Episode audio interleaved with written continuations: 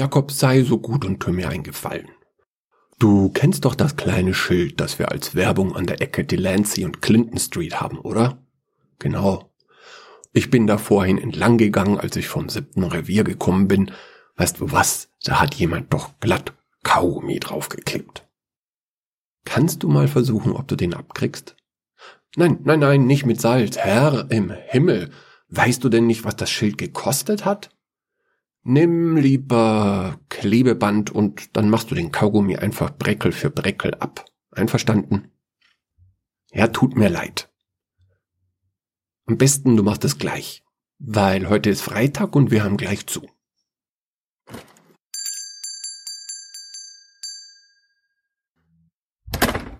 So, ist der auch aufgeräumt. Hm. Wo war ich stehen geblieben? Ah, genau, die Kasse. Was hatte ich aufgeschrieben? Mhm. 700 Dollar hatte ich ja schon. Dann wollen wir mal schauen, was noch an Kleinem dazu kommt. Also das wären 10, 15, 20, 21, 26, 31, 33, 735 Dollar. Kein schlechter Tag. Eins, zwei, drei. Hier Meyers Pfandleihe und war. Was? Ach, du bist's. Natürlich nicht. Nein. Ich gehe immer nach dem dritten Mal ans Telefon, Weib. Doch, natürlich. So wahr mir Gott helfe. Was? Ach was, das mache ich schon so, seitdem wir hier aufgemacht haben, Ida. Nein, natürlich erkenne ich nicht am Klingeln, dass du es bist und lass dich extra warten. Bin ich ein Prophet? Nein? Nein, nein, wir sind noch nicht fertig. Ja, dauert halt ein bisschen. Ja. Na, dein Vater, der möchte noch eins von unseren Werbeschildern sauber machen. Doch? Doch? Nein, nein, nein, nein, ich habe ihm gesagt, er muss das nicht machen, weil er ist ja mein Schwiegervater, aber er hat wollen. Na, wenn ich's dir sag. Ach, und was ich mach? Äh, ich zähl unsere Einnahmen, Einnahmen. Aber das weißt du doch. Deswegen rufst du an, oder? Na, weißt du was? Wenn's darum geht, dann muss ich dir gleich was erzählen. Nein, nein, na, jetzt sei doch mal still. Wenn ich was erzähl, dann muss doch ich reden und nicht du. Genau. Also gut. Dann pass mal ganz gut auf, ja? Die ganze Geschichte ist gerade mal eine halbe Stunde her. Oder sind es eher 25 Minuten? Äh, nein, ziemlich genau 30 Minuten. Also ich stehe im Laden und denk mir nichts weiter. Wie? Was soll das heißen? Ja, natürlich denke ich manchmal. Also ich stehe da. Und, und, und es klingelt die Ladentür und es kommt jemand rein. Ach, das hast du dir schon gedacht. Und weißt du auch, wer hereingekommen ist? Hm? Nicht? Soll ich dir das vielleicht erzählen? Denn ich wüsste das zufälligerweise schon. Gut, gut. Also, es kommt so ein feiner Pinkel rein. Und ich weiß sofort, das ist ein Käufer und kein Verkäufer. Wie ich das weiß? Nein, er hatte kein Schild. Weißt du, als Kaufmann, da hat man das im Urin. Was? Nein, das ist eine Redensart, das sagt man so. Doch, so war mir Gott helfe, das sagen wir Meyers schon seitdem Moses die drei Tafeln von... Ach, waren nur zwei. Jetzt zum Donnerwetter. Kann ich jetzt endlich mal eine Geschichte erzählen?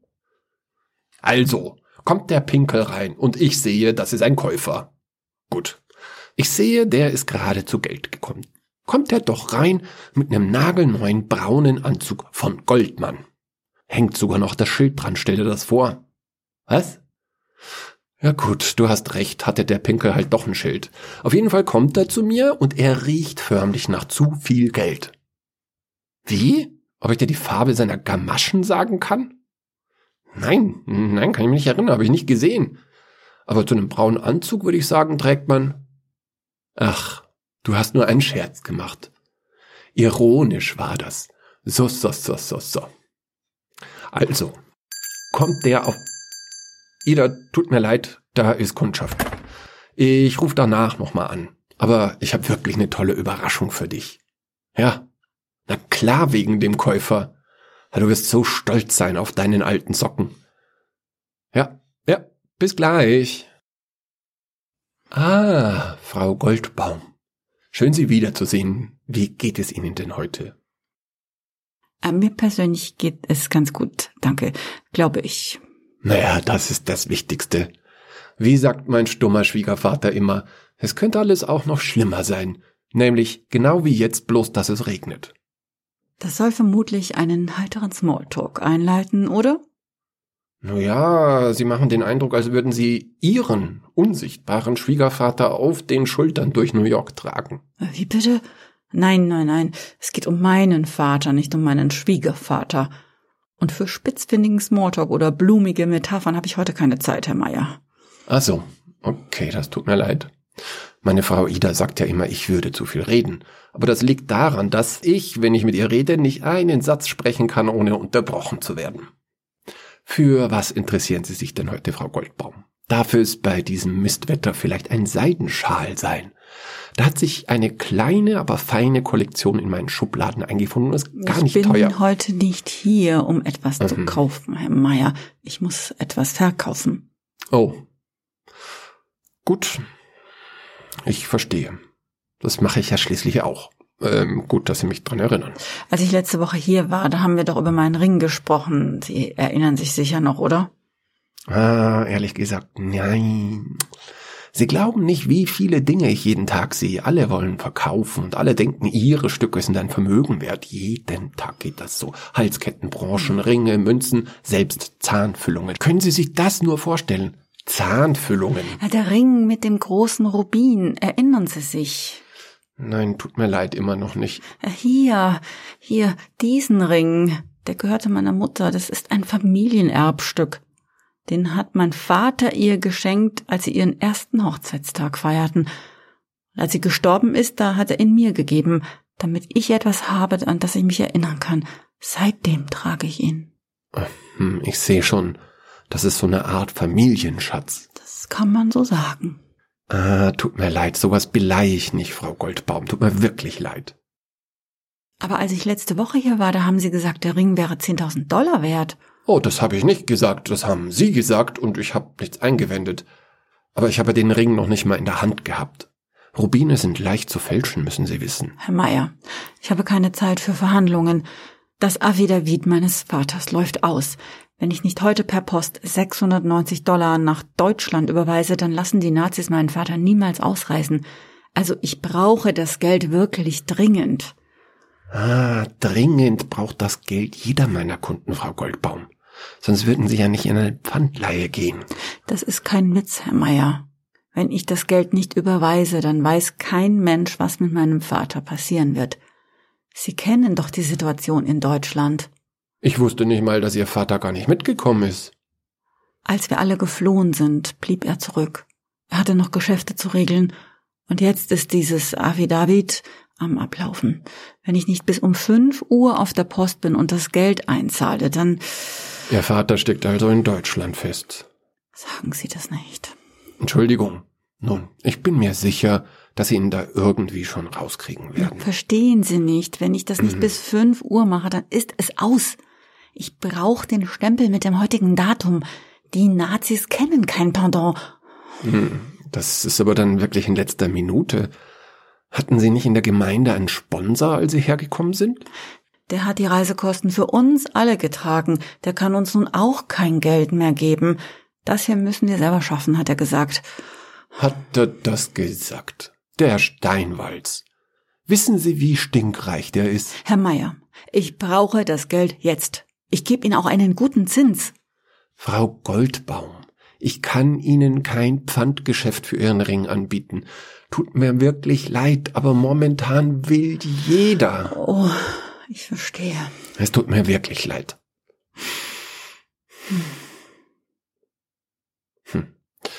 Ich könnte Ihnen ein Angebot machen, den Ring zu kaufen, wenn Sie Interesse an dieser Art Geschäfte haben. Ach so. Aber, aber ich kann doch den Ring nicht verkaufen. Es ist doch ein Familienerbstück. Der emotionale Wert ist unbezahlbar. Okay, dann wollen Sie den Ring nicht verkaufen. Wer ist das denn? Kein Grund zu erschrecken. Das ist Jakob. Das ist der Vater meiner Frau. Der hilft hier im Laden. Nehmen Sie auf ihn keine Rücksicht. Wir räumen hier noch auf und dann gehen wir in den Schabbis. Ist sowieso schon spät. Na gut. Wie viel bieten Sie mir denn? Darf ich mir den Ring mal ansehen? Das letzte Mal wollten Sie ihn auch nicht sehen. Nun, jetzt ist er ja wahrscheinlich bald mein Ring. Da möchte ich mir schon mal vorher ansehen. Na gut, hier, nehmen Sie. Danke. Ähm, wollen Sie vielleicht Platz nehmen? Das dauert ein bisschen. Nein, ich bleib lieber stehen, vielen Dank. Na gut, wie Sie wollen. Und? Moment. Herr Meier, ich bin in Eile. Hm. Hm. Also, ich gebe Ihnen genau 690 Dollar für den Ring. Was? Wie bitte? Aber, Wollen Sie sich vielleicht jetzt setzen? aber Sie haben gesagt, der Ring wäre Tausende von Dollar wert. Frau Goldberg, selbst wenn es so wäre, was der Wert von etwas ist und was man dafür an Geld bekommt, das sind zwei verschiedene Paar Stiefel, müssen Sie wissen. Geben Sie her. Ich gehe zur Konkurrenz. Auf Nimmerwiedersehen, Herr. Sie, Sie, Sie. Sie haben sich extra so viel Zeit gelassen mit dem ganzen Blödsinn, den Sie reden, mit der kleinen Lupe und dem, dem Ring anschauen müssen. Sie wissen, dass ich gar keine Zeit habe, jetzt noch zur Konkurrenz zu gehen. Nein, nein, so ist es nicht. Ich, ich dachte, ja, ich, ich dachte, Sie wären ein Freund. Ah, wissen Sie, was mein Großvater sagte? Mache niemals Geschäfte mit Freunden. Der Handel, der beide Seiten glücklich macht, ist nicht der Sie Pfandhandel. sind, Sie sind ein Monster. Äh, Ihre Meinung über meine Person beeinflusst mein Angebot nicht, Frau Goldbaum. Was für eine Acht, Mensch, sind Sie überhaupt? Ist das eine rhetorische Frage oder wird das ein Persönlichkeitsquiz? Sie bereichern sich am Elend anderer Leute, an der Not ihrer eigenen Leute. Können Sie sich überhaupt am Morgen im Spiegel noch selber ins Gesicht schauen? Frau Goldbaum, alles, was Sie mir an den Kopf werfen, wird mein Angebot nicht verändern. Und was die Not und das Elend von Menschen wie Ihnen betrifft, Sie hätten Europa schon vor langer Zeit verlassen können. So wie meine Familie das tat, auf einem kleinen Frachter aufeinander gestapelt wie Sardinen. Aber ihr, die wohlhabenden Familien, ihr wolltet nicht gehen. Die Sache lief zu gut für euch, das war zu bequem. Der Mantel, den Sie da tragen, verehrte Frau Goldbaum, der ist zwar nicht mehr nagelneu, aber der hat Sie mehr Geld gekostet, als die gesamte Garderobe meiner Frau wert ist. Und Sie können sich auf mein Urteil verlassen. Dann, als es schon fast zu spät ist, kommt ihr feinen Leute alle auf einmal nach New York. Mit euren Juwelen und eurem Schmuck und euren teuren Ringen und ihr erwartet von uns Pfandleiern euren Einkaufspreis aus Europa. Ihr seid es, die den Markt überflutet haben, mit Schmuck, den in diesen Zeiten eh keiner haben will. Ihr habt die Preise kaputt gemacht. Ihr habt unsere Kassen geleert. Nun müsst ihr halt auch damit leben. Es tut mir leid, Frau Goldbaum, aber Geschäft ist Geschäft. Aber Sie haben doch selber gesagt, der Ring wäre 10.000 Dollar wert. Dann, dann geben Sie mir doch wenigstens 10 Prozent davon. 1.000 Dollar. Nein, ich kann Ihnen nur 690 Oder Dollar wenigstens geben. 800 Dollar. Mein kleiner Junge ist zwei Jahre alt und ich habe nicht einmal genug Geld, um ihm eine Orange zu kaufen. Sie können Ihrem Kind keine Orange kaufen? Orange? Unser Sohn starb während der Weltwirtschaftskrise, weil wir ihm keine Medikamente kaufen konnten. Das tut mir leid. Sie bekommen genau 690 Dollar. Kein Cent mehr und kein weniger. Mein Gott, was seid ihr Amerikaner nur alle für miese Menschen? Wissen Sie, Frau Goldbaum, mein Vater ist hier ja gar nicht das Problem. Mein Gott, was mache ich hier eigentlich? Ich feilsche um das Leben meines Vaters. Jeden Tag schaue ich in die Post, ob er einen meiner Briefe beantwortet hat, aber immer sind da nur die Briefe, die ich geschrieben habe, mit dem Stempel unbekannt verzogen. Jeden Tag bete ich für ihn und jetzt bettele ich um ein paar Dollar. Gott, Gott im Himmel, vergib mir. Ich nehme Ihr Angebot an. Das ist die richtige Entscheidung. Wenn Sie den Ring dann gewinnbringend verkaufen, dann können Sie ja vielleicht die bescheidene Garderobe Ihrer Frau etwas aufbessern. Nun ja, Vorausgesetzt, ich erzähle ihr davon. Sie müssen wissen, wir reden viel miteinander. Also hauptsächlich redet sie, aber alles aus dem Pfandhaus braucht sie nun auch nicht zu erfahren. Sie verstehen? So, 650, 660, 670, 680 und 685 und 690. Haben Sie nicht besser aussehendes Geld? Haben Sie noch die Zeit, es schnell zu bügeln? Oh, Sie ekelhafter Mensch, Sie. Und hier, hier haben Sie noch zwei Dollar extra. Wofür denn das? Damit Sie ein Taxi nehmen können, denn die Post macht auch um fünf Uhr zu. Ich wünschte, ich wäre in der Position, Ihnen Ihr schmutziges Geld ins Gesicht zu werfen. Jawohl. Also wollen Sie das Geld nicht? Auf Wiedersehen, Herr Meier. Auf Wiedersehen, Frau Goldbaum. Und so wahr mir Gott helfe, ich werde in dieses Schmutzloch niemals mehr im Leben einen Fuß setzen. Moment, das kommt mir bekannt vor. Haben Sie das vielleicht aus vom Winde verweht? Ich meine, Sie haben sogar eine gewisse Ähnlichkeit mit dieser Scarlett O'Hara. Wie hieß die Schauspielerin noch? Schön, dass Sie sich noch amüsieren, Herr Meier. Aber Menschen wie Ihnen spuckt Gott früher oder später ins Gesicht. Allein für das, was Sie meiner Familie antun. Ihnen auch geht Schabes, Frau Goldbaum. Oh weh, was für eine Frau.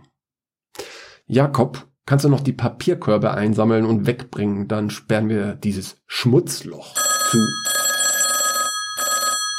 Eins. Zwei. Drei. Hier Meyers Pfandleihe und Waren. Ach, du bist's. Nein, ich lasse es immer dreimal klingeln. Jetzt hör auf, da haben wir doch gerade vor fünf Minuten drüber geredet. Ja, ja, wir machen grad zu. Wie bitte? Ach so, die Überraschung. Ja, ja, ich hatte ja gesagt, du wirst stolz auf mich sein. Äh, das gerade? Nein, nein, nein, das war nur eine von den schnöseligen Deutschen, die Geld für ihre dumme Fälschung haben wollte. Was? Also, natürlich habe ich ja nichts gegeben. Geschäft ist doch Geschäft. Du kennst mich, oder? Ja, ja, ja, ich weiß schon wegen dem reichen Käufer. Okay, gut, dann erzähle ich dir das noch schnell. Warte einen kurzen Moment, Ida. Halt, Jakob, warte kurz. Hier, das gehört auch noch in den Müll. Was denn? Schau nicht so, der Ring ist eine billige Fälschung. Der ist kein Dollar wert, sowas kann ich hier nicht verkaufen. So, da bin ich wieder, Ida. Ja, also, ähm, der feine Herr Käufer kam in den Laden mit seinem piekfeinen neuen braunen Anzug von Goldmann. Was? Welche Farbe seine Schuhe hatten? Das weiß ich doch nicht. Ach so, das war wieder ironisch, oder? Naja, egal. Auf jeden Fall hat er sich dann für eine Uhr entschieden. Welche Uhr? Na, die Taschenuhr. Ganz rechts im Regal, zweiter Schuber. Weißt schon, die hat mir im Schaufenster bis 36 oder so. Ja. Ja, genau die. Und dann habe ich ihm die verkauft. Ist das nicht toll? Hä? Endlich mal Einnahmen, Ida, statt immer nur Ausgaben. Wie viel? Ähm, warte mal. Ähm, genau 43 Dollar. Na, bist du jetzt stolz auf deinen Socken? Wie? Die war gut und gern 800 Dollar wert? Ah, du träumst doch, meine Liebe. Ah, nein, niemals. Es sind harte Zeiten. Nein. Nein. Nein, was der Wert von etwas ist und was man dafür an Geld bekommt, das sind zwei verschiedene Paar Stiefel, das weißt du doch. Was? Nee, Nee, ich bin nicht sauer. Nee, ich bin ein bisschen gekränkt. Ich dachte, du freust dich über die 43 Dollar und jetzt bekomme ich eine Gardinenpredigt. Ja. Ja, ja. Okay. Ja, ja, das sagst du jetzt. Äh, Ida, Jakob ist wieder da. Wir sperren jetzt hier zu und dann kommen wir gleich. Nein, nein, keine Angst. Die Sonne geht erst in einer halben Stunde unter.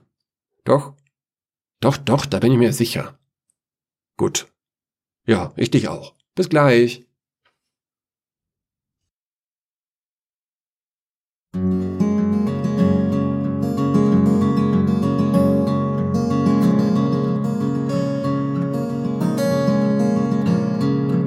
pawnbroker's stepdaughter fought away the cold December air. Park bench sitting by a fallen pine, she folds her bloody hands and sees the sign.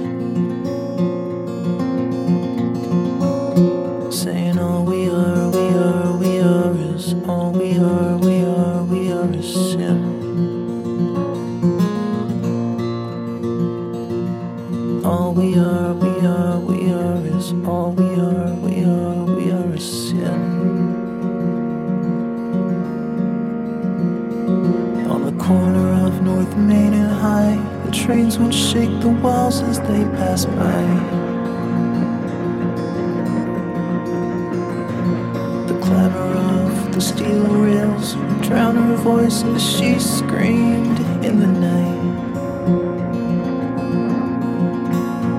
And a smile would cross his empty face as he put that girl in her place again. And she shut down her last defenses. She turned off her tattered senses and looked up to the sky with glassy eyes.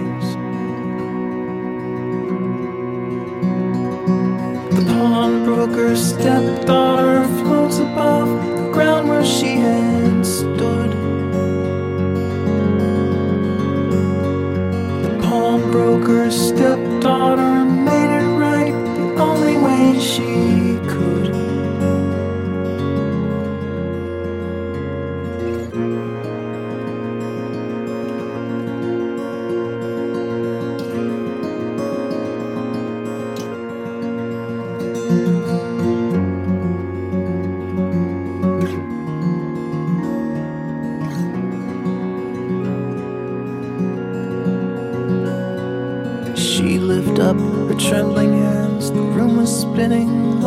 carousel.